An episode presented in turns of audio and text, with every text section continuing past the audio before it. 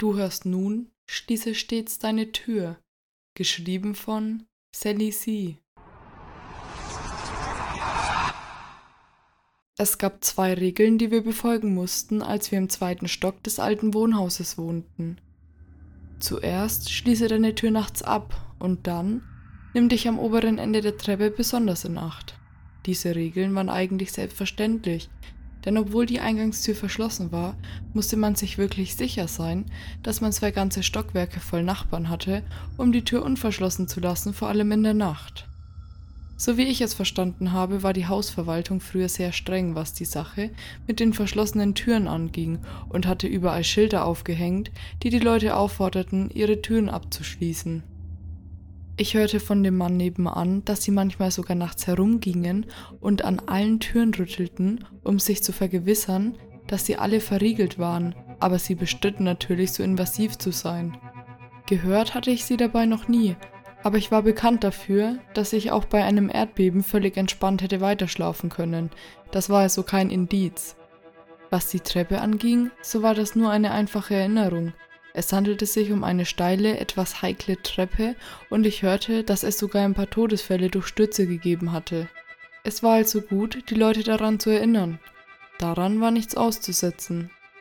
Abgesehen davon waren meine Schwester und ich dort zufrieden. Liane hatte das Glück gehabt, das Zimmer direkt gegenüber von meinem zu bekommen, und wir waren alt genug, um die Gesellschaft des anderen zu genießen, trotz der traditionellen Streitigkeiten, die es zwischen einem älteren Bruder und seiner jüngeren Schwester gab. Um die Wahrheit zu sagen, existierte die Fehde immer noch, aber sie war mehr zu einer fröhlichen Rivalität als zu etwas anderem geworden. Wir waren glücklich, einfach nur glücklich. Zugegeben, die Dinge waren nicht perfekt. Wir befanden uns in einer Gegend, in der es ständig Unwetter gab, und der Strom fiel ebenso oft aus, wie er auch wieder funktionierte. In meinem Zimmer roch es ständig nach einer scharfen Seife, ihr wisst schon, diese alte Kernseife, die einen unangenehmen, sterilen Geruch mit sich brachte. Und obgleich dies nicht das Schlimmste war, was es zu riechen gab, wurde es nach einer Weile doch ein wenig lästig. Liens Zimmer hatte ein kompliziertes Schloss und die Hälfte der Zeit schnappte der Riegel heraus, sobald jemand daran zog. Wir wollten ausziehen, klar, aber wir wollten auch warten, bis wir sicher sein konnten, dass der andere es auch konnte.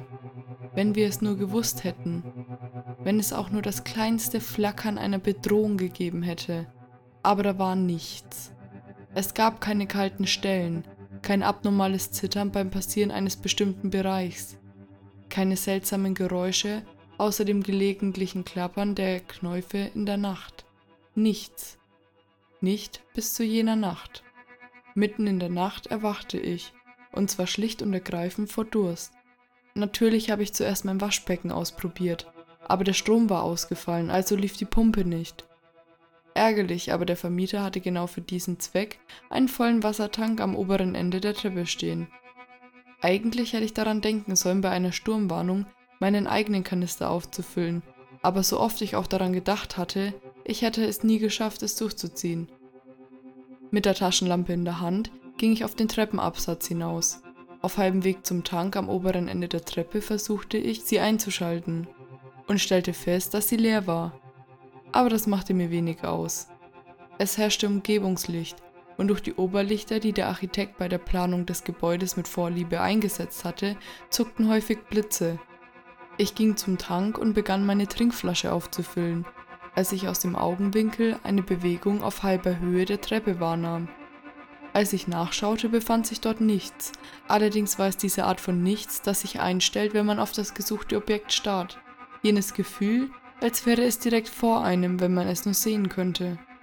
Dann, im Blitzlichtgewitter, sah ich, was es wirklich war. Es kroch. Das musste es auch, denn es hatte keine Beine, die ich erkennen konnte.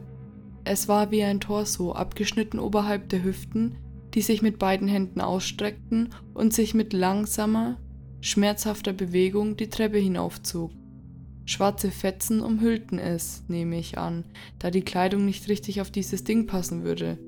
Es war in die schwarzen Fetzen eingewickelt und dort, wo es nichts bedeckte, zeigte sich ein leerer Raum, nicht schwarz und schon gar nicht weiß, sondern eine einfache Absenz, über die ich immer noch nicht nachdenken kann, ohne dass sich mein Magen im Protest erhebt. Dieser Raum war nicht leer, wie das Vakuum jenseits unseres Planeten, aber es war weniger leer, es war hungrig, es saugte auf, es war das Gegenteil von allem, was materiell und physisch war. Dann verblasste der Blitz, aber ich konnte immer noch irgendwie seine Gestalt wahrnehmen, die die Treppe hinaufging. Gerade als ich mich umdrehte, um wegzulaufen, erhellte ein weiterer Blitz den Raum, und als ob es meine Absicht zu fliehen gespürt hätte, hob es den Kopf und... Es tut mir leid, aber ich kann. Ich werde niemals eine vollständige Beschreibung seines Gesichts in der Mangelung eines besseren Wortes in Worte fassen, weder gesprochen noch geschrieben. Es war einfach alles, was ein Gesicht nicht sein sollte, und seit dieser Zeit gab es keinen so schrecklichen, so furchteinflößenden, so beängstigenden Anblick, der sich mir auch nur im geringsten aufgedrängt hatte, denn wie ließe es sich vergleichen? Das ist wohl der einzige Triumph, den ich aus dieser Nacht mitnehme, trotz all ihres Schreckens. Ich werde mich nie wieder durch den Anblick des Bösen einschüchtern lassen, denn das Schlimmste, was der Mensch getan hat, ist nur der blasseste Widerschein des Gesichts, das mir damals gegenüberstand. Ich rannte. Was hätte ich sonst tun können? Ich rannte in mein Zimmer so schnell ich konnte und fing an, nach meinen Schlüsseln zu fummeln, während ich ein leises, schleichendes Ziehen, Schleifen, Pochen wahrnahm, das aus dem Treppenhaus zu kommen schien. Wie weit oben war es gewesen? Auf halber Strecke? Zwei Drittel? Wie viele Stufen hatte es noch nicht genommen? Schließlich drückte ich meinen Schlüssel ins Schloss, riss die Tür auf, sprang hinein, schloss sie wieder ab und brach zusammen, da das Adrenalin schlagartig versiegte. Ich hatte jedoch keine Zeit in mich zu gehen, denn plötzlich wurde mir klar, dass ich das Ding immer noch hören konnte und zwar oben auf dem Treppenabsatz. Es kroch immer noch. Ich konnte die Hand über die andere Hand gleiten hören, als es direkt auf meine Tür zuging. Die Klinke bewegte sich, sie klapperte einen Moment lang, dann blieb sie still. Gerade als ich mich zu entspannen begann, hörte ich die Tür des Nachbarzimmers klappern, aber auch sie war verschlossen. Ich hörte, wie er bis zum Ende des Flurs ging und an jeder Tür rüttelte, um die Schlösser zu prüfen.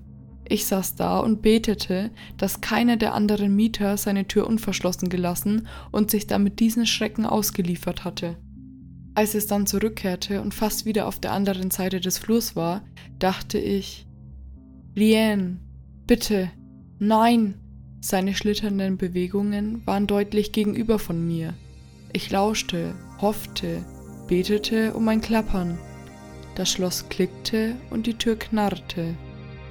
Ich konnte es nicht verhindern. Ich ergriff die nutzlose Taschenlampe als Knüppel und stieß die Tür auf.